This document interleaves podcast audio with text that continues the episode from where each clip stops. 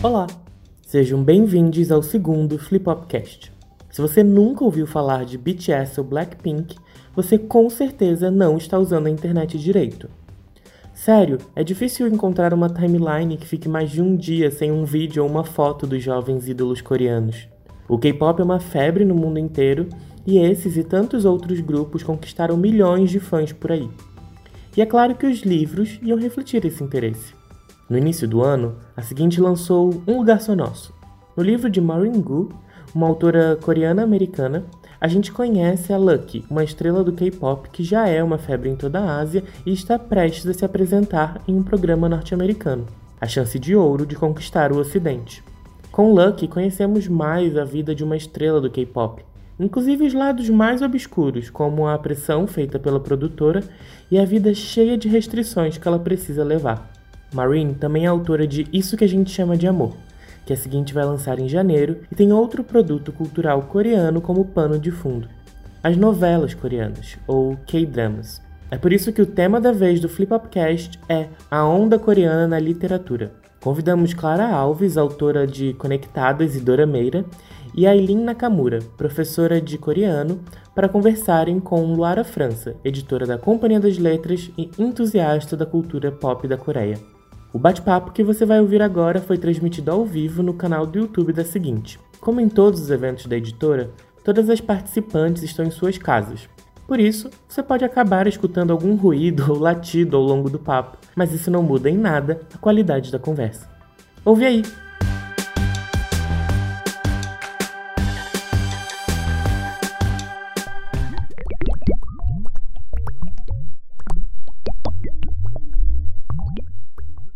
Oi, gente, boa noite. É, meu nome é Luara, eu sou editora na Companhia das Letras e eu estou muito feliz de estar aqui com a Clara e com a Aileen, é, que a gente vai falar sobre a literatura coreana e a febre que está se tornando, já tem algum tempo, a Coreia do Sul e a, a produ as produções culturais da, da Coreia do Sul. É, esse evento é um evento da Flip Hop, que, vai, que a gente está transmitindo pelo YouTube mas que vai virar um podcast também, então vocês vão poder ouvir e ver, vai ser uma coisa meio dupla. E ele faz parte de um, de um grande evento que a gente está fazendo durante esse mês, que é o Celebra Letras, que é para comemorar o aniversário de 34 anos da Companhia das Letras. A gente vai fazer um mês de eventos e tem live, e tem desconto em livro, e tem kit promocional, enfim, tem várias coisas. Aqui embaixo na descrição vai ter o site direitinho para vocês procurarem e verem qualquer informação que vocês quiserem. E, mas é isso. Então, esse é o nosso, o nosso Celebra Letras e a Flip Hop está participando disso aqui junto com, com a gente. É, eu sou editora da companhia, na verdade, né? Eu não sou editora da seguinte, então eu estou aqui meio de gaiato, porque eu estou muito animada com a Coreia ultimamente. Então me chamaram para falar, tipo, Lara, vai você, que está muito, muito inteirada, muito querendo falar sobre isso, né? Eu acho que ninguém aguenta mais. Então eu, a, a gente tá, eu tô aqui de agente duplo. Mas enfim, eu queria começar apresentando as nossas convidadas. É, começar pela Aileen. A Aileen Nakamura, ela é criadora do canal Aprendendo Coreano e ela é professora no Coreano Online e no Pera Pera, que é o curso online de japonês. É, ela é de Vinhedo, que é no interior de São Paulo, mas atualmente ela mora na capital. Ela é formada em letras japonês pela USP e ela já trabalha com educação de idiomas à distância há bastante tempo. Ela trabalhou na ESPM e em outras instituições. Então, Aileen, muito obrigada por você ter aceitado conversar com a gente. E eu tenho certeza, eu sou muito fã dela, então eu estou muito feliz. Imagina, é, eu que agradeço pelo convite.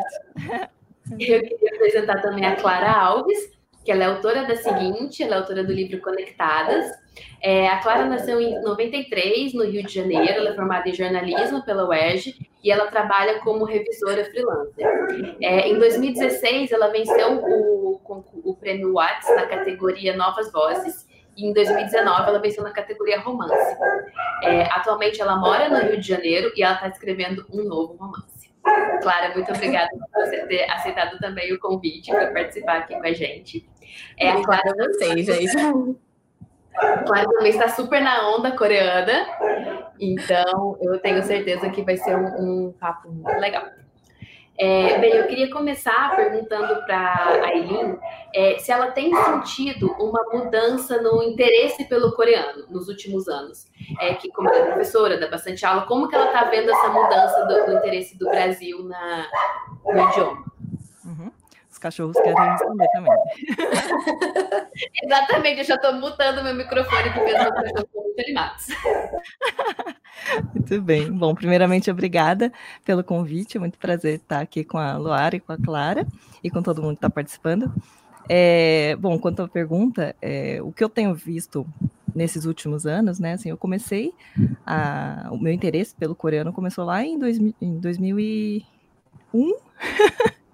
Acho que muita gente talvez ainda era um bebê nessa época. E, e, nessa época, assim, ninguém sabia que era coreano, né? No máximo, ah, ouviu falar que é Coreia do Sul, Coreia do Norte, né? Mas o meu interesse veio mais, assim, pelo, pelo, por causa do japonês mesmo. E de lá para cá, eu vejo que, assim, você fala Coreia, todo mundo, ah, já fala BTS, novela, blá, blá, blá, já sabe, né? Ou pelo menos relaciona com Coreia do Norte ou com com Coreia do Sul mesmo, a, todo esse é, aparato tecnológico, educação, né, que, que demonstra para o mundo inteiro, né, evolução na educação. E, e, aí a percepção tem mudado nesse sentido, né, de ser algo muito positivo, tanto por empresas estar vindo aqui para o Brasil, né, empresas coreanas, e aí as pessoas veem também oportunidade de emprego, mas a, a grande maioria, assim, 90, sei lá, 5% deve ser por causa de K-pop, e cultura claro. pop mesmo, né? é o que mais atrai. E que é justamente o que a, Coreia do Sul exportou para o mundo, né? Nessa onda coreana. Então, funcionou muito bem todos esses anos. E, e aí eu vejo a, a percepção que eu tenho em relação ao, ao como o pessoal está se interessando em aprender coreano, é que vem muito pela, pela, pelo amor, assim, de querer aprender alguma coisa, muito diferente de, sei lá, ah, eu tenho que aprender inglês. Ai, que saco, né? que, que é um saco, né? Tipo, ah, eu não quero, eu não quero ir na é. aula. Eu imagino que os alunos do coreano estão tipo, não, eu quero muito aprender, porque eu quero conseguir entender as músicas. Exato, a aula tá acabando. Ah! é, é, completamente diferente de quando eu dei aula de inglês já, né? Tipo, ah, acabou, é, vamos todo mundo embora. Agora o coreano tá acabando assim, ah, mas ai, só semana que vem agora. o pessoal é super animado, é muito diferente. Eu imagino que muita gente tenha passado pelo que eu passei quando eu comecei a ver novelas coreanas, é que a gente vai atrás, né? A gente ouve a palavra, fica assim, como se fala olá em coreano? É. Exato. Então, isso é muito incrível, assim. E às vezes, quando você tá vendo as novelas e tudo mais, aí você escuta, sei lá, o nome do personagem. E daí você vai ler e não faz sentido. O que você tá uhum. lendo na legenda não faz sentido com o que você tá ouvindo. E você fica, meu Deus, peraí, tem alguma coisa acontecendo, deixa, deixa eu tentar entender. Daí você vai procurar um pouco mais para saber como é que é essa história e tudo. E, Aileen, você podia falar um pouquinho disso? Que eu acho que não é todo mundo que vai saber o que é tipo, a ideia do alfabeto, da romanização e tudo uhum. mais. Sim, sim. É bom, no coreano tem um alfabeto completamente diferente, né? Então a gente sabe o A, A, E o U, né? Mas se vai lá na Coreia é outro alfabeto. Então só para explicar, né? A gente tem o alfabeto romano, né? E lá eles têm o Hangul, que é chamado o alfabeto as letras coreanas, literalmente é isso, né? E e aí é completamente diferente, você tem que se realfabetizar, né? É do início mesmo, igual uma criancinha. E aí, além, da, além da, dessa letra nova, diferente, né? A pronúncia é completamente diferente, né? Muitas vezes tem um A, que é quando é romanizado, né? Tem essa forma de poder romanizar um outro idioma, mas não fica igual, né? No japonês, por exemplo, você escreve arigato, você lê arigato, né? Agora, você escrever kamsahamnida, que é o obrigado em, em, coreano, aí vai ficar gamsahamnida. Ah, é horrível. É muito estranho. E eu fico imaginando que para quem é, é, falante nativo de inglês, talvez faça um pouco mais de sentido, sei lá. É. Mas para quem é falante nativo de português, você vai ler aquilo e você fala. Não tem como, não, sabe? Não tem. É, é muito, muito estranho, assim.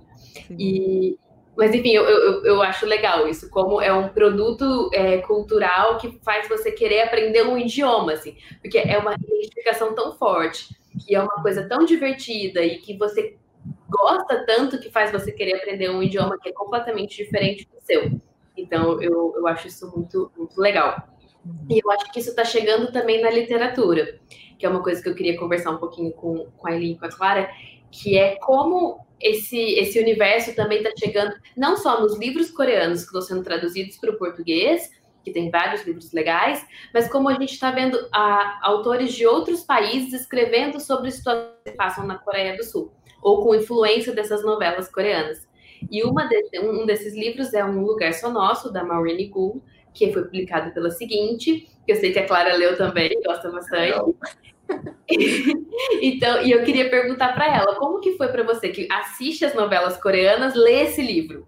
Assim, o que, o que você Quando eu estava lendo, assim, eu imaginava muito claramente é, uma novela coreana daquele, daquele livro. E é muito engraçado. Assim, é talvez até um filme, porque ele tem uma pegada mais rápida, né? Para quem não conhece a história, ele acompanha uma, uma idol coreana que está ali prestes a ir para os Estados Unidos e provavelmente explodir no mundo todo. E ela está em Hong Kong, é tipo a, a, última oportunidade dela de se passar despercebida, né? Então ela acaba indo parar no meio de Hong Kong atrás de um hambúrguer e a história vai se desenrolar com ela e um cara que vai mostrar Hong Kong para ela, né? Então é, a história é se passa basicamente em dois dias que é o, tempo, o dia que ela fica em Hong Kong. Mas é muito gostoso de acompanhar é, os personagens, porque você vê muitas das características que eu, via, que eu vejo nas novelas coreanas. É, eu imaginava, inclusive, as pessoas que conheço que leram já tinham os, os atores ideais, né? Para mim, a, a era Yun. Não tinha outro jeito. Então, é muito gostoso porque eu acho que mais do que só a leitura, por a gente estar acostumada a ver muito, a conhecer mais do. Então, por ter essa, essa ligação né, com várias mídias, a gente consegue imaginar muito a história no, no visual, na imaginação. E eu achei muito diferente o estilo de leitura. É, eu, eu, também, eu achei super diferente. Eu achei que ele tem um ritmo que é isso, ele é rápido, por isso que você né, imaginou um filme, mas ao mesmo tempo ele tem características que são da, da, eu acho que daí da novela coreana, que tem uma lentidão no meio do caminho ali para alguns acontecimentos. Então acho que até o ritmo ela conseguiu fazer de um jeito muito, muito legal. E a Clara comentou, né, que tudo começa quando ela vai atrás de um hambúrguer. Ela tá em Hong Kong e ela vai procurar um hambúrguer, porque ela tá, enfim, fazendo uma dieta maluca, que ela tem que ser muito magra, e ela tá desesperada para comer alguma coisa, então ela vai atrás desse hambúrguer. Então, isso também é, eu acho que é uma coisa que está acontecendo cada vez mais que a, a essa cultura coreana está sendo exportada, a gente está vendo, é, de, enfim, mais de perto, algumas, alguns conflitos com a, com a, com a nossa ideia ocidental. Então, uma, uma das, das coisas é que, que é uma crítica que a gente vê muito quando as pessoas começam a assistir as novelas e, enfim, se inteirar desse universo, é a questão de um machismo muito forte. É, a questão do, dos idols é, serem muito, enfim, explorados de um, de um jeito muito específico da, da cultura pop coreana. Então, eu também queria que vocês, enfim, falassem um pouquinho disso. Como foi no começo para vocês entenderem essa, essa relação? Porque eu, eu assim, começar a falar um pouco do que eu acho, né? É, eu acho que eu aprendi a olhar isso de uma forma um pouco mais aberta com o tempo. Ver que realmente é uma cultura muito diferente que a gente precisa entender de uma outra forma. Acho que os parâmetros têm que ser outros, assim. Então, isso foi uma coisa que eu fui estabelecendo com o tempo. Mas no começo tem um estranhamento muito forte. Então eu queria que vocês falassem também um pouquinho desse. Como foi o começo para vocês, de vocês entrarem nessa cultura nova? Pode começar, Clara. É, então, eu comecei a assistir novela coreana foi em 2016 eu já tinha um pouco de hábito de assistir animes, né, japoneses, então, tanto que quando eu comecei a assistir a novela, a primeira que eu assisti foi japonesa, é, que foi Good Morning Call, e tem, assim, é engraçado, porque eu já tinha um olhar um pouco diferente, né, para esse tipo de temática, mas eu sinto que eu fui evoluindo também um pouco conforme eu fui assistindo mais séries. É, eu assistia muito no começo, que hoje eu já não julgo é, que trata, tem uma romantização de um, relacionamento meio tóxico. É, então, eu percebo que ao longo do tempo, as, as séries mais atuais foram trazendo é, alguns desses debates, né? É, e eu acho que a gente vai conforme você vai assistindo muito, você vai percebendo que isso é uma coisa que, tá, que eles estão começando a debater também, né? Tem uma, um movimento aí para falar mais sobre isso, sobre relacionamento abusivo, sobre como a família trata é, as mulheres e querem que elas se casem e tudo mais. Mas é, eu acho que, como eu estava conhecendo uma coisa diferente, eu fui muito com a mente aberta. Então, eu não critiquei muitas coisas no começo. Então, na época, por exemplo, eu gostei muito de Good Morning Call. E hoje eu já tenho algumas críticas à história que, que é, aí no caso do, do, japonês, né? Mas mesmo assim, se assemelhou muito a algumas séries coreanas que eu assisti também. Mas eu acho que o mais legal é e depois que eu comecei a, a procurar outros tipos, não só de romance, é, eu comecei a entender também muito da história da Coreia, né? Eu assisti, por exemplo, Mr. Sunshine, é minha série favorita, que fala muito sobre a parte histórica da, da Coreia. E quando você vai assistindo essas coisas, você vai aprendendo mais sobre por que, que é, as coisas demoraram a acontecer, por que, que alguns temas ainda são é, muito difíceis de trabalhar, é, são tabu. Por exemplo, você não vê personagens LGBT em quase nenhum drama, né, em quase nenhuma série coreana. Então, é, é, é, é muito legal você aprender a olhar mesmo de uma forma diferente e entender o contexto histórico, né? Porque tem gente também que sai criticando e, e não, é, é, é um contexto diferente, é uma são critérios diferentes, né, para se analisar. É, porque é, eu, eu penso muito isso, que a, a baliza tem que ser outra, sabe? A gente está falando de outra coisa. E é muito difícil para, pelo menos, enfim, pensando de uma forma mais geral, acho muito difícil para a gente entender isso, e não só com, com, a, com os produtos culturais coreanos, mas com tudo que não é ocidental. A gente tem muita dificuldade nisso, né? A gente, é, o Ocidente está muito autocentrado, né? Está muito preso nele mesmo. Então é muito difícil para a gente mudar isso. Mas, Aileen, como, como foi a sua primeira experiência? Porque você veio do japonês também, né? Outra coisa. Sim, sim. Já tinha esse, esse background, né? Japonês, da cultura japonesa, mesmo em casa, né? Apesar de bem diluída por ser terceira geração, já, né? Meus pais já são nascidos aqui, mas tem bastante. Eu via da minha própria família muitas coisas que são retratadas ainda nas, nas novelas, quanto ao machismo, é, racismo mesmo, né? De, a, por mais que a gente fale assim, né, que o Ocidente a gente é muito autocentrado, o Japão, a Coreia também, né? E neles mesmo, né? Afinal, não, não existe outro país que fale coreano além da Coreia, né? É, inglês tem muitos países que falam, né? E, e tem colonizações e tal. É, e aí então eu, eu, via muito assim na minha própria família e vi retratado nas novelas. E na, é só que eu, eu não assisto tantas novelas assim japonesas para ter uma, uma, uma referência. Assim, né? Eu assisti bastante quando era mais nova, mas depois de um tempo eu passei a assistir as coreanas e eu senti parecido, muitas coisas muito parecidas, mas eu senti uma crítica mais forte na coreana né? Por mais que assim eles, eles têm noção do que eles são, né? Que, que, existe isso e que é um produto de exportação. Então é interessante o modo como eles retratam toda essa situação, As, a, a, crítica à própria sociedade, o modo como é já é enraigada essa cultura machista e tal, de como vê a mulher, né? E não só isso, muitas outras coisas. De trabalho também, acho que é uma crítica muito forte que eu mais sofro assistindo é em relação ao trabalho. Faz vontade de dar um tapa na cara dessas pessoas. Né? A sensação que eu tenho é que eles trabalham, tipo, 20 horas por dia. Uhum. e não age, sabe? final de semana. Exato, aqui a gente tem o CLT tão forte, aí eu fico assim, nossa.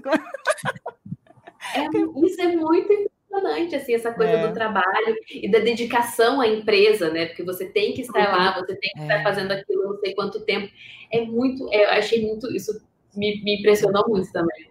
Pois é. Mas eu acho que aí tem toda essa relação, é, aí tem toda a base, né, filosófica, vamos dizer, que é o confucionismo, né, que é diferente aqui do, do Ocidente. A gente é mais é, ligada, sei lá, o cristianismo, assim, né? É um, um, pouco diferente a relação entre as pessoas, mais que nem todo mundo é cristão aqui no Brasil, né? Mas no Ocidente, de uma forma geral, né? É, muito, tem muito essa raiz cristã. E enquanto que na Coreia, Japão, países mais do leste asiático, assim, eles têm muita base no, no confucionismo, que é exatamente essa relação entre pai e filho, é, a pessoa e o chefe, então é muito forte, né, esse respeito e esse, esse é, se reflete até na língua, né? Tem aqueles honoríficos, né? A gente no máximo uhum. tem um senhor, senhora, lá eles têm um monte de pronomes de tratamento, muda verbo, palavra, de acordo com a relação, né? Tudo para evitar conflito. É, o, o, básico de tudo é assim, evitar conflito em relação a, a, como eu me dirijo ao outro, né? E aí isso é muito, muito arraigado na cultura, né? De, e, e se reflete de de maneiras assim diversas, né? De como você lida com seu chefe, com sua mãe, com seu pai, com seu filho.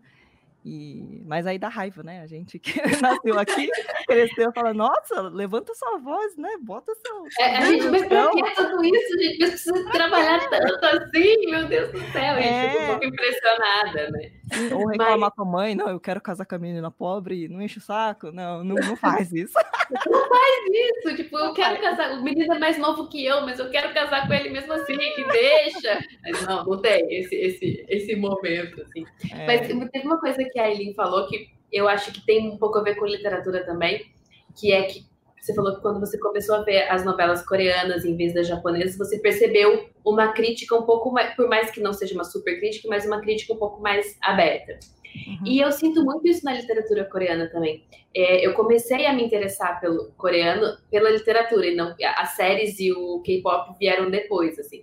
Eu, eu, sabia que eles estavam vindo, entendeu? Eu sabia que eles, estavam ali né, cruzando a esquina, mas eles demoraram só um pouquinho mais para chegar na minha vida. E e eu acho que o que eu gostei muito é que eu já trabalho com literatura japonesa na Companhia das Letras há algum tempo, então, quando eu comecei a ler mais a literatura coreana, uma coisa que me impressionou muito é que como eles conseguem trazer é, a coisa que eu, que eu sempre gostei na literatura japonesa, que é um fantástico, uma coisa um pouco. É, não, não, é exatamente poética, mas é um, um, ritmo narrativo diferente, elementos que não precisam ser realistas dentro de um romance absolut, absolutamente realista, e, e tá tudo bem, entendeu? Ele traz esse elemento e continua trabalhando com ele e tá tranquilo. Então, ele, eu percebi que na literatura coreana eles conseguem fazer isso, mas ao mesmo tempo eles conseguem trazer críticas que, para é, eu, ocidental, lendo, eu consigo me relacionar mais. Então, eu senti quase como se eu, eu tivesse um pouco mais. Enfim, na, na literatura coreana, eu conseguisse meio que ver dois mundos, mais do que na literatura japonesa, sabe? Então, isso, isso me foi a primeira coisa que me deixou muito. Nossa, peraí, eu vou, quero ler um pouco mais sobre isso, eu quero entender um pouco mais sobre isso. E, e tem um, um, um, um dos livros que não foi publicado no Brasil ainda, enfim, mas é, eu li a tradução em inglês, porque infelizmente eu ainda não leio coreano, vai chegar esse momento. Não chegou, que é um pouco difícil, tá, gente? Assim, é um caso difícil, mas tá chegando.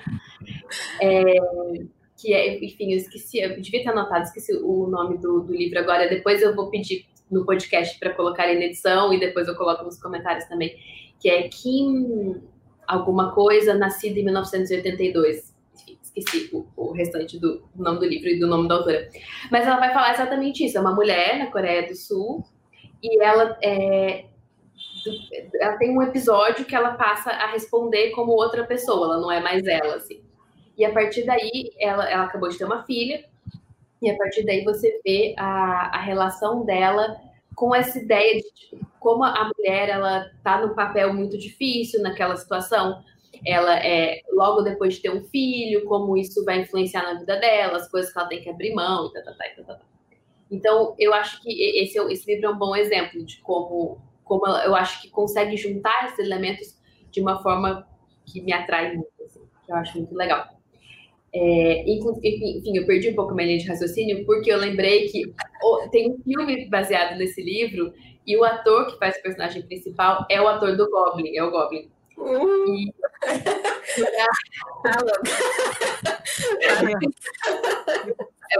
É, é, é, difícil, entendeu? Porque deu, meu raciocínio subiu de mim. Eu tava eu disso, meu raciocínio foi pro outro lado.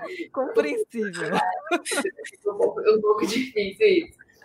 Mas, enfim, eu acho que tem essa coisa um pouco, um pouco interessante, que eu gosto bastante. E eu queria falar também com vocês um pouquinho sobre a música coreana e como isso entrou no mundo assim e tá tomando absolutamente tudo. Eu acho que com o BTS principalmente, mas com muitas outras coisas que a gente está vendo também. Acho que tem muitos outros grupos que estão aparecendo e estão tomando é, bastante espaço. Então eu queria começar perguntando para vocês pessoalmente, assim, o que que vocês escutam, o que que vocês gostam de escutar, de, falando em, coreano, né? E enfim, e como que começou a relação de vocês com isso? Agora eu vou começar pela Eli, porque eu já comecei pela Clara da outra vez. ok. Bom, nossa, acho que o meu primeiro contato com, com K-pop, K-pop, assim, música coreana em geral, né? Foi. Ai, que vergonha. Foi em 99. foi numa fita. Não precisa ter vergonha, não precisa ter vergonha. E foi numa fitinha cassete de um grupo chamado SES, né? S-E-S. E, nossa, uma fitinha cassete. E aí tava escrito tudo em, em romani, romanizado, uma amiga me mandou. Aí eu falei, nossa, o que, que é isso? Neorur Sarang Hae, sei lá, né? Aí, que era Norur Sarang, né? Que eu te amo. Aí, olha que diferente, né? Até então só conhecia música japonesa, que é, que é asiática, né? Só conhecia música japonesa. E aí, aí, a partir disso, eu comecei também a jogar aquelas máquinas de dança, sabe? Aquelas pump it up, uhum. né? E lá tinha um monte de, de, músicas famosas, né? E aí, a partir disso que eu comecei a ouvir, falar, oh, que legal, né? Que tem umas coisas mais diferentes e tal. É... E aí, a partir. Fiquei um tempo sem ter contato nenhum com, com a língua coreana depois de um tempo. Aí depois que eu voltei para a faculdade, que aí eu voltei a ouvir. Porque aí foi onde eu comecei a estudar coreano, né? E aí eu. É, eu ia perguntar isso. Você começou a estudar na faculdade com o japonês? Isso, é que eu comecei de verdade foi, foi na faculdade, é, com um curso é, optativo, né? Uma matéria optativa. Mas, mas a minha formação é japonês e português mesmo na faculdade. E aí nesse, foi nesse momento que eu conheci mais o K-pop. E, e aí foi, né? Eu acabei. Eu escutei muito música que é K-pop mesmo, né? Que é aqueles produção de idol e tal. Mas hoje em dia eu escuto mais, assim, tipo R&B, tipo Zion T, Crush, é os que eu mais gosto, assim. E mesmo aqueles ballad, né, tipo Song Shigyong, meio de velho, assim, né? Mas eu adoro mas... Não, mas olha, eu particularmente não sou muito fã de K-pop, assim, de né, ser ARMY e tudo mais. Uhum. É, eu comecei a ouvir música coreana por causa das, das novelas. Eu ia atrás das trilhas sonoras e, assim, eu sempre gostei mais das músicas que eram mais balada do que das mais animadinhas. É, e acho que é realmente a única que eu acompanho sempre é a Yu, porque eu adoro ela como atriz e eu fui atrás do trabalho dela como cantora. Mas é, eu gosto de algumas músicas do BTS, é, do Blackpink, mas não é assim o meu foco. Normalmente a minha, a minha playlist de música coreana é muito mais de trilha sonora, de ah, série, uhum. de série, que eu nem gosto muito, mas a trilha sonora é tão maravilhosa que eu fico assim, gente, eu queria ver de novo, porque eu devo gostar dessa série, não é possível. Porque as músicas são tão boas, né? Eu tenho, eu tenho que gostar. Mas eu, eu vi muita, eu coloquei muita coisa nas minhas playlists por causa de série também. Eu acho que eles fazem um, um link muito bom com isso, assim, as músicas ficam muito muito na sua cabeça. É, eu, é, né? As músicas se repetem muito nas cenas, assim, tem a música do casal principal, é. a música do casal secundário, então você ouve e já remete à cena é. da, da, novela. E eu tenho esse, esse, problema que eu sempre, é, é, enfim, é muito difícil, porque eu sempre quero que a protagonista fique com o segundo interesse amoroso, entendeu? Nunca com o primeiro, então eu só sofro, eu vejo novela para sofrer, entendeu? É muito difícil. Ou, ou eu faço isso porque eu quero muito que a protagonista fique com o cara que eu sei que ela não vai ficar, ou eu quero que os dois caras fiquem juntos, entendeu? Que eu também sei que não vai acontecer. Então, é, é, muito sofrimento. Goblin foi isso. Goblin foi um sofrimento puro pra mim. Porque tudo que eu queria era ver uma cena do Goblin com o Grim Reaper, entendeu? Com o ceifador. Eu queria muito ver o Goblin e o ceifador se pegando. E eu sei que isso nunca vai acontecer. Sabe ah, que eu isso em High by Mama? Porque, eu não sei se vocês já viram essa, que é sobre uma, uma mulher que morre e aí ela é concedida a permissão de voltar à Terra por 49 dias. Só que o marido dela, o ex-marido dela, tá casado de novo e tudo mais. E aí ela se aproxima muito da mulher, da nova mulher dele, e assim, tem cena das duas segurando a mão da filha, sabe, andando junto igual casal. Eu falei, não é possível, é o maior queerbait da, da Coreia. E agora, conversando com vocês, eu acabei de pensar numa coisa. Eu ainda não comecei a ler fanfic de novela coreana. Oh, Mas deve existir. Deve ter. Com certeza. E deve ter um Goblin com um ceifador, entendeu? eu, eu, eu, vou desligar essa live, eu vou abrir a O3 para eu ver se tem Goblin ceifador. Eu preciso dessa na minha vida. e é muito engraçado isso, que você começa a ver a novela, você já sabe o que, que vai acontecer tem essa grande surpresa assim, narrativa, você sabe mais ou menos. Você pode não saber quando. Mentira, você sabe que no oitavo episódio eles vão se beijar. Mas assim, depois disso, você vai ter. Se eles se beijarem no começo, você sabe que vai dar ruim.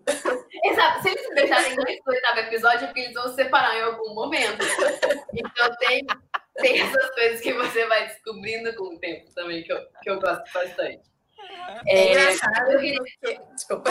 pode falar, não, depois eu pergunto, pode falar é, eu percebi que a minha forma de escrever também mudou muito depois que eu comecei a assistir novela coreana, porque é, eu sinto, você pega assim, uma, uma narrativa muito diferente, né? E tem muito do, de você trabalhar o romance antes do beijo. O beijo é o maior momento da, da série, né? O clímax. Então, eu sinto que os, os, meus romances começaram a ficar muito mais o romance slow burn por causa das novelas. E até alguns elementos, sabe? Tipo, a primeira neve, essas coisas que são ah. muito clássicas das novelas. Eu acho que eu acabei incorporando bastante. E eu gosto muito da, dessa forma deles de trabalhar o romance. Porque, é, não sei, as séries americanas, elas são tão abruptas às vezes, os romances acontecem sem nenhum desenvolvimento, você não sente né, aquela química.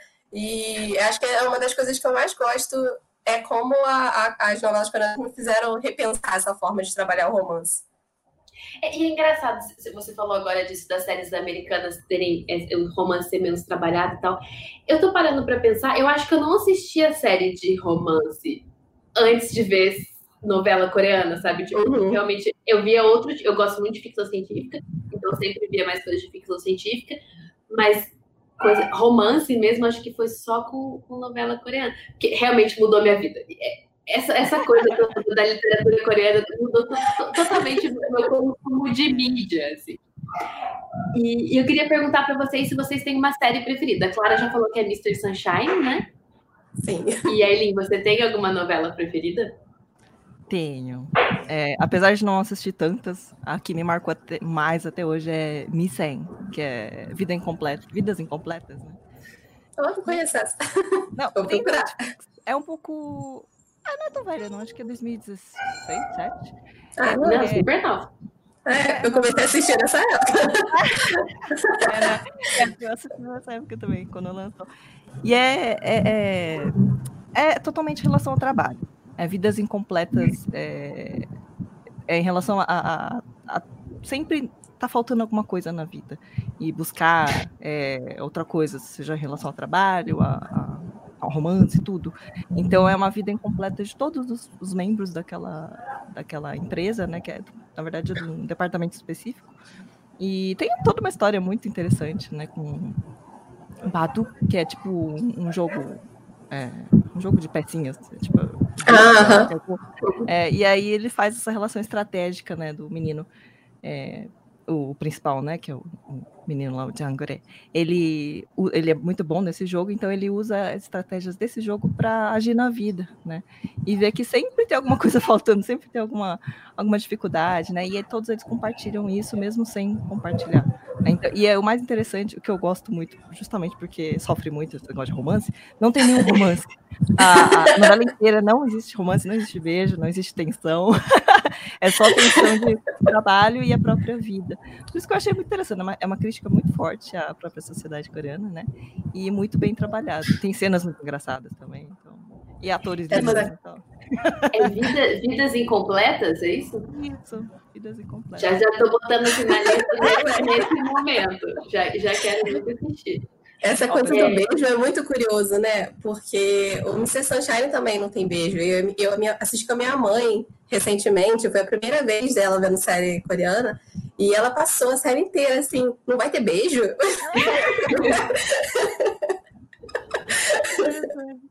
É, é, é diferente, muito, né? Quando não tem. É muito diferente. E tem a, a minha melhor amiga, assim, é, que é também editora da Companhia das Letras, a Beatriz, a gente conversa muito sobre isso e ela não assiste novela. coreana. E daí eu fico falando, não, assiste essa, essa aqui é legal, tenta essa, tá, tá, tá, tá, tá. tá. E daí ela tem um argumento que é meio irrefutável, assim, pra, pra mim. Ela fala, Luara, eu não vou assistir uma série que é heterossexual, que eles não vão nem se pegar. Eu entendo, seu argumento assim, eu não, não, posso fazer nada, você tem razão, não preciso assistir. Tá? Ó, então eu vou dar uma dica depois pra Beatriz, que é de um web drama. Tem dois episódios e a personagem principal é lésbica. Então. Então, é, é, gente, aí talvez eu consiga convencer. Acho que pode ser uma boa. Porque tem isso também, eu tô começando a tentar convencer as pessoas, sabe? Tipo, uhum. eu acho que você vai gostar disso, eu acho que você vai gostar dessa música, eu acho, sabe, eu tô começando a ser essa pessoa talvez um pouco chata, mas é, é, é, é muito amor que vai transbordando. É, só dando um recado que a gente tem mais 10, 15 minutos de live, mais ou menos. Então, se quiserem fazer perguntas, podem fazer perguntas nos comentários, que a, a Júlia Newlands, ela está aqui ajudando a gente, ela vai ver as perguntas e a gente vai conseguir responder tudo certinho. Então, vocês podem ir fazendo aí que a gente vai abrir um, um tempinho para perguntas no final.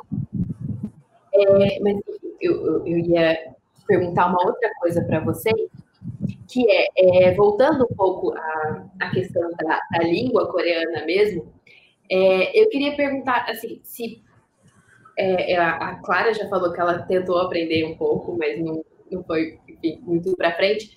Mas se vocês acham que é, vendo é, as séries e tudo mais, se é uma barreira, se é uma questão, porque é, a gente está muito acostumado a ver série americana, né, dos Estados Unidos, então é quase como se o nosso ouvido tivesse acostumado com o inglês. Então, por mais que a gente esteja, esteja lendo a legenda, a gente está acostumado com aquele som. E eu acho que isso acontece muito na literatura também. A gente lê tanta literatura é, dos Estados Unidos, né, norte-americano no geral, que a gente está acostumado com o som, daquele ruído que a literatura tem. E tanto é que acontece muito de autores brasileiros tentarem imitar um pouco desse ruído, é, é difícil. Então, quando a gente está editando, a gente tem que falar bastante com, com os autores sobre isso.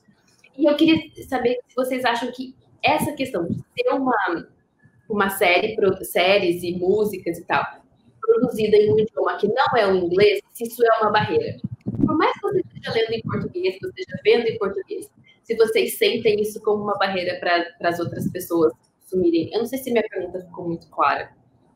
Mas é, eu, eu demorei a conseguir apresentar para minha mãe, porque a primeira vez que eu tentei, ela disse que achava que eles falavam muito rápido.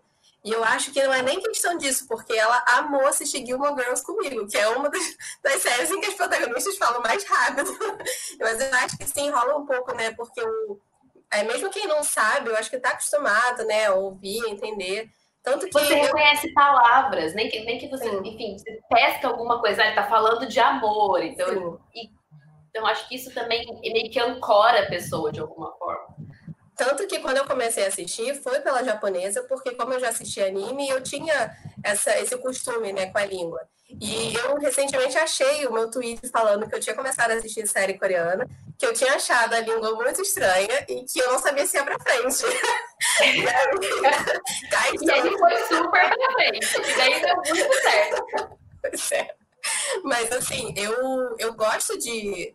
Acho que quando eu entendo alguma coisa, né, tem algumas expressões, algumas palavras que já são muito usadas nas séries que a gente começa a pescar e eu sinto que rola uma empolgação de tipo, ó, eu sei o que ele falou. Você teve uma vez que eu vi um vídeo isolado assim, no Twitter e eu falei assim, meu Deus, eu sei o que ele falou e assim, eu não tô nem aprendendo. então, eu acho que depois que você passa por essa barreira, é, fica mais fácil, sim. É, até hoje em dia eu quase não assisto série americana, né? Minhas amigas falam assim: você não vai assistir porque não é coreana. Mas é, rola assim a dificuldade. Eu acho que a Netflix tem ajudado muito a disseminar um pouco, porque eles estão trazendo séries dubladas, né? É, e claro que existe uma dificuldade enorme da questão de tradução, por N motivos. Às vezes, é, eu assistindo mesmo com a minha mãe, ficava explicando várias coisas, né? Até do do, dos pronomes de tratamento, da forma de você falar é, diferente para uma pessoa que é sua mãe, ou que é seu chefe, ou que é seu namorado. É, e às vezes eles comentam isso, né? Assim, ah, por que, você está falando informal comigo? E, mas na legenda não parece, então é, é muito curioso, porque é, é uma coisa que eu acho que justamente por ser tão diferente, a gente precisa é, entrar, mergulhar na cultura, né, para poder entender. Quando eu comecei, eu assistia pelo Drama Fever, né, que era uma Netflix só de, de séries coreanas. É, Nada, eu achava, pois é, eu achava muito legal que eles explicavam várias coisas. Então, eu aprendi muito desses termos, né, o PA, o NI, é, por causa dessas legendas. E quando você está vendo na Netflix, por exemplo, você se perde um pouco. Mas ajuda as pessoas a entrarem, né? Então. É, eu acho que tem, tem a Netflix tem esse, esse poder né, de entrar, de já estar tá na casa de muita gente, daí trazendo essas séries dubladas já é uma, uma coisa um pouco mais, um pouco mais fácil. E, mas aí, como é que é quando, as, quando os alunos chegam, né, com essa, enfim, esse ouvido que não está treinado? Pois é. Acho que, bem como a Clara falou, é, em relação ao pronome de tratamento, acho que é a maioria já chega um pouco já anestesiada nisso, porque já acompanha a novela, e mesmo perfil de rede, rede social de, de, artista, né, de idol, que usa bastante, né, trata o próprio o, o colega do grupo de Hyun, né, essas coisas, uhum. é o irmão mais velho, né, e, e aí a maioria chega já com, com esse, esse já com esse aparato, né? Só que muitos falando errado, por causa da romanização, né? Mas já chega falando, às vezes, em vez de Oni, né? Que é a irmã mais velha, fala Unie, por causa da romanização. e acho que isso também acontece muito no, no, no, Drama Fever, né? Aparecia, às vezes, romanizado mesmo, né? Uhum. Então, opa, opa, tranquilo, né? Porque é opa mesmo. Mas a, aparecia parece romanizado, então ela fala, a pessoa fala do jeito que lê, né? Claro. É, e tá tudo certo, não tem problema. Aí, aí se você para pra ouvir é um pouco diferente. E acontece muito que a Clara falou também, esse negócio de. É, o, o cara fala, sei lá, Sombé, né? Que é o, o, o, seu veterano, né? Só que aparece o nome do cara na legenda, uhum. né? O Kim, blá blá blá. Eu falei, o que tá acontecendo? É, então, às vezes é só isso na legenda. Ele falou, Sombé, e tá lá, Kim Hyun-jun, sei lá. Nada a ver, né? Aí, então tem essas coisas, né, de, de entender um pouco da, da, da cultura, e aí vai dar-lhe nota de, de tradutor, né? A tela inteira. Uhum. aí você dá pausa e fica. Hum, hum. Eu fazia muito isso, dava pausa, voltava, deixa é... para ler tudo. Sim. Mas é uma forma de aprender também diferente, né? O quê? Sim. É uma forma de aprender diferente também, né? ah, né? Sim, sim. E, e, eu acho que, enfim, é, é um dos grandes desafios da tradução de qualquer idioma, claro. Mas eu acho que nesse caso, que é uma cultura tão distante da brasileira que a gente tem pouco contato, é um desafio para o tradutor, assim, que eu, eu admiro muito os tradutores do, do coreano e do japonês, com quem, com quem eu, tra tradutores que eu trabalho mais tempo também, claro. Mas, é, gente, é muito, é realmente um, um desafio, assim. É, Júlia, temos perguntas? Vamos ver se Júlia aparece com expectativa. Aí apareceu. A Rosa Medeiros pergunta: queria indicação de um bom livro coreano, um clássico, traduzido para o português. Qual me indicam? Rosa, está dificultando um pouco a nossa vida aqui nesse momento, tá? Eu só queria dar essa notícia para você, que você está dificultando um pouco a nossa vida nesse momento, mas tudo bem. Um clássico, clássico traduzido para o português. É porque a gente tem, tem uma, uma dificuldade muito grande com, com a literatura coreana para o português, porque a gente tem poucos tradutores. Então, e são tradutores que trabalham é, com outras coisas, também não fazem só literatura. Então, enfim, fica bem, bem complicado. Então, acho que a gente tem pouca, pouca coisa traduzida ainda. Mas eu acho que é uma coisa que tende, tende a melhorar, e eu acho que tende a, a ficar mais, enfim, cada, cada vez mais gente aprendendo coreano, então logo daqui, sei lá, uns 10 anos, teremos mais e mais tradutores de, de coreano por aí. É, eu vou falar que não, não um clássico, mas foi o, um livro que me marcou muito e que eu gostei muito e que está traduzido para o português, que é A Vegetariana, da Han Kang. É, ele ganhou essa, essa tradução do inglês, né, do coreano para o inglês. Foi a primeira, o primeiro livro da Coreia do Sul a ganhar o Man Booker Prize, que é um prêmio bastante importante de literatura. E, e daí a gente tem a tradução para o português, da editora Todavia. E é bastante legal, eu gosto, eu gostei muito. Ela, e ela é uma autora que eu gosto bastante. Eu, eu li os outros livros dela em inglês, não li em, em português, que ainda não saíram, mas é uma autora que eu acho que vale a pena a gente também prestar atenção e, procurar saber dela, é bem legal. É, também tem uma outra autora que eu gosto bastante, que também é contemporânea, não, não clássica, que é a Bae A. Eu vou pedir para colocarem tipo, escrito aqui embaixo, que eu provavelmente não estou falando do jeito correto, que a Estação Liberdade publicou um livro que chama Sukiyaki de Domingo, que eu gosto bastante, e, e ela, nesse livro, tem bastante... Quem viu o filme Parasita, que eles falam muito desse lado, as pessoas que não têm dinheiro e estão morando em Seul, assim, né? Como que você vive nessa cidade que é super cara e você não, não tem é, não tem não tem grana, enfim, as coisas que você precisa fazer. Então, e o Sukiyaki de domingo fala muito disso, de, de, dessa diferença de classes, é como que fala dessa população mais pobre da Coreia do Sul, que eu acho que é uma coisa interessante. Porque nas novelas a gente vê isso muito pouco, né? Não é uma coisa que aparece sempre. As pessoas têm uma, uma classe média ali, às vezes até uma classe alta, que é meio que padrão. Então, acho, acho legal quando esses livros trazem essas diferenças de classe. Clara e Aileen, vocês têm, querem indicar algum livro? Porque eu já fiquei já saí falando. Não pode ver uma pergunta de, de, livro que o editor sai falando, entendeu? A gente não tem nenhum critério. Então, desculpa aí. Vocês têm alguma, alguma indicação? Pode falar, Aileen. Eu, bom, é, né, eu não tenho. Só complementando uma coisa que a Luara falou, que é bem interessante em relação assim, não, não, tem ainda muitos clássicos, né, da literatura coreana no Brasil, porque ainda é algo muito recente que está vindo para cá. Mesmo literatura japonesa, que não é super conhecida, mas agora está tendo bastante clássicos, sei lá, dos últimos 10 anos que veio mais, mais obras clássicas, tipo Kawabata, Natsume Soseki, que ninguém conhecia até então, né? Mas está vindo agora e, e, a cultura japonesa já está aqui no Brasil já há muito mais tempo que a coreana, né? Muito mais conhecida, né? Com mangá mesmo, anime, até novela. E, e aí a coreana ainda está chegando, né? Então esse é o momento de as pessoas demonstrarem que estão interessadas e, e os editores se interessarem em, em adquirir, né? Com certeza, gente, isso faz muita diferença, assim, o público demonstrar interesse é uma coisa que para a editora é fundamental. Então, assim, peçam os livros que vocês querem ler, mandem mensagem para gente. Eu estou falando isso, todo mundo que trabalha com redes sociais vai querer me matar no segundo após a live, mas mandem mensagem mesmo, entendeu? Tá tudo bem, a gente está aí para isso. E a gente tem mais uma pergunta antes de eu ser assassinada ao fim dessa live. É, a Jane Rodrigues pergunta: Boa noite, meninas. Gosto muito da cultura coreana e, e, queria saber se as editoras poderiam passar a vender livros completamente em coreano, sem ser, sem ser traduzidos. É, enfim, essa eu, eu, posso responder também um pouco do, da visão do mercado.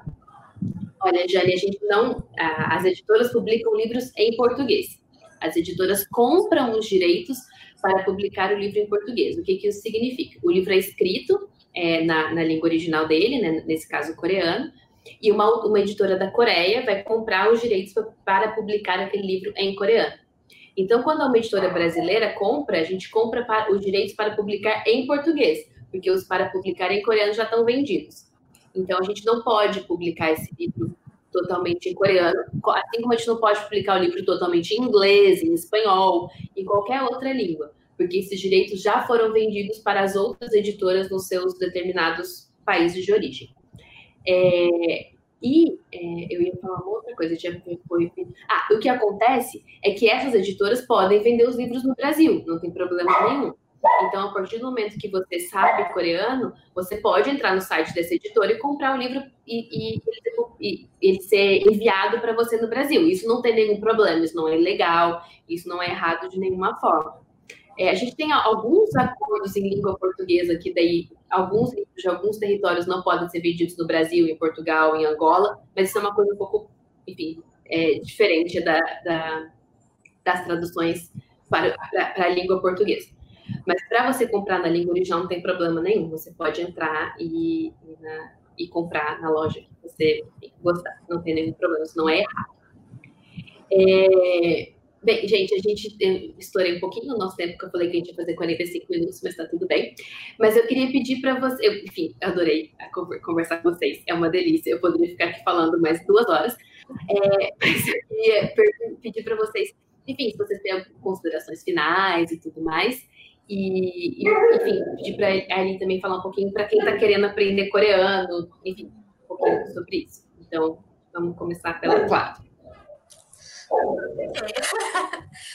Bom, é, eu ia até complementar um pouco a, pergu a pergunta sobre um livro também, né?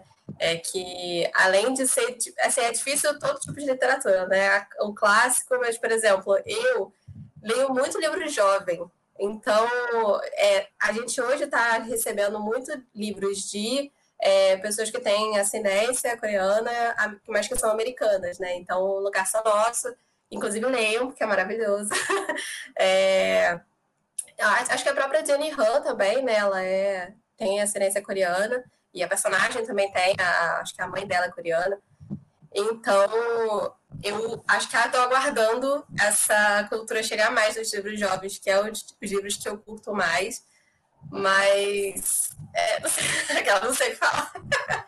Mas é isso, gente. Assistam é, novelas coreanas, ouçam música coreana, aprendam é, a língua coreana, porque é muito maravilhoso você aprender é, línguas diferentes e culturas diferentes, a gente aprende a, a, ver as coisas de uma forma muito diferente e, e pensar também né, de uma forma diferente, que a, a, nossa cultura não é a única, não é a certa, é, as, as, tudo depende do contexto histórico, do contexto social. Então, é isso, amem a cultura coreana. Muito bem. Bom, é... Acho que uma coisa que a Clara falou super interessante, que é sobre descendentes, né, é, é, asiáticos, ascendentes asiáticas estarem produzindo na literatura. Eu acho isso muito, muito rico, porque tem um ponto de vista diferente da cultura que não é própria. Por exemplo, eu sou descendente de asiáticos, né, de japoneses, mas eu não sou japonesa. Então, meu ponto de vista em relação à cultura japonesa é muito diferente de um japonês, né? Então, por exemplo, essa Maureen Gu, acho que é isso, né? Ela é, uhum. ela é descendente americana, né, coreana americana e, e, fala sobre a cultura japonesa, então a, a, coreana. Então, provavelmente ela tem um, um, ponto de vista diferente, né?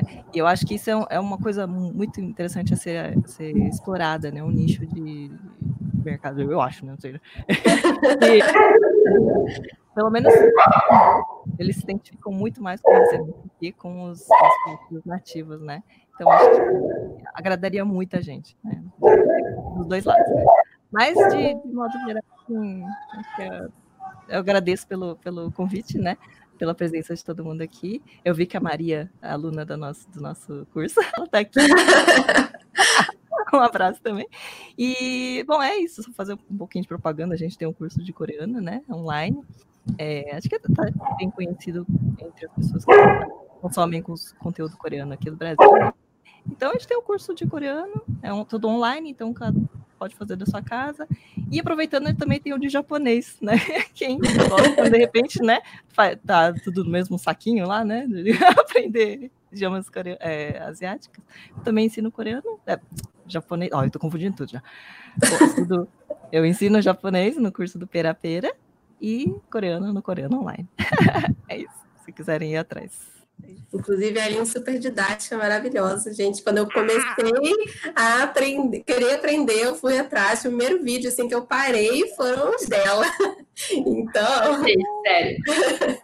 é muito. Se você tem algum interesse em aprender coreano, procure a Aileen no YouTube, porque, tipo, é muito maravilhoso. Ela é uma professora excelente. E o coreano online também é um curso super legal. E, enfim, se alguém tá vendo essa live e tem vontade, dá para fazer. Eu acho que é isso que eu queria também dizer. É possível, é esquisito no começo, é esquisito, mas dá para fazer, entendeu? É, realmente é, é, é, todo mundo vai achar que você tá maluca, porque você tá aprendendo isso, nunca vai usar isso na sua vida, mas é muito legal. E você tá assistindo um, um, uma novela e você reconhece uma palavra, você se acha a pessoa mais inteligente da face da Terra. Assim, ninguém se compara a você naquele momento. Você é puro amor, assim, por você mesmo e sua inteligência. É incrível, é incrível, gente. É, você tá mais inteligente que um segundo atrás. Exato, é muito bom, é uma situação muito maravilhosa. Então, recomendo para todos. É, e, e, falando, só para finalizar, falando essa coisa de série, é, quem se a pessoa, enfim, está querendo começar a assistir série e tal, e tem interesse no mercado editorial, existe uma série sobre uma editora na Coreia. Que é muito legal. E que, e que é muito parecido com uma editora no Brasil. Claro, guardadas as devidas proporções, a gente está assistindo uma novela que é romanceada e o dia a dia que não é tão bonito, e as pessoas não se vestem tão bem para ir trabalhar, é, é, muito legal. Então, eu, eu recomendo também, tem no Netflix, é, chama Romance is a Bonus Book. Eu acho que está em inglês mesmo, né? não, tem, não, não tem em português, mas enfim, tem a, a tem a legenda em português, tá tudo certinho, só o título que eles não, não botaram em português. E vale muito a pena, e se você tem algum interesse, e eu sei que a gente tem um, um a editora da seguinte, que é a Natália, né? Ela que me fez ver essa série, ela e a Gabi. Então a gente tem um grupo, eu, Natália, a Gabi e a Camila Berto, que é uma outra editora da Companhia das Letras também, que a gente só fala dessa série, basicamente. Então, assim, a série já acabou há muito tempo, todo mundo já viu muito tempo, mas a gente volta, vira e mexe volta essa série. Então, essa é a série do mercado editorial. Essa é a série do mercado editorial, exatamente. Então, também, esse aí está na Netflix. É, mas, enfim, gente, muito obrigada. A conversa foi uma delícia. E, assim, muito obrigada vocês toparem participar disso e para todo mundo que está assistindo também. E vejam o site do Celebra Letras, que a gente tem muita coisa legal para esse mês ainda. Tá? É isso, gente. Muito obrigada. Tchau.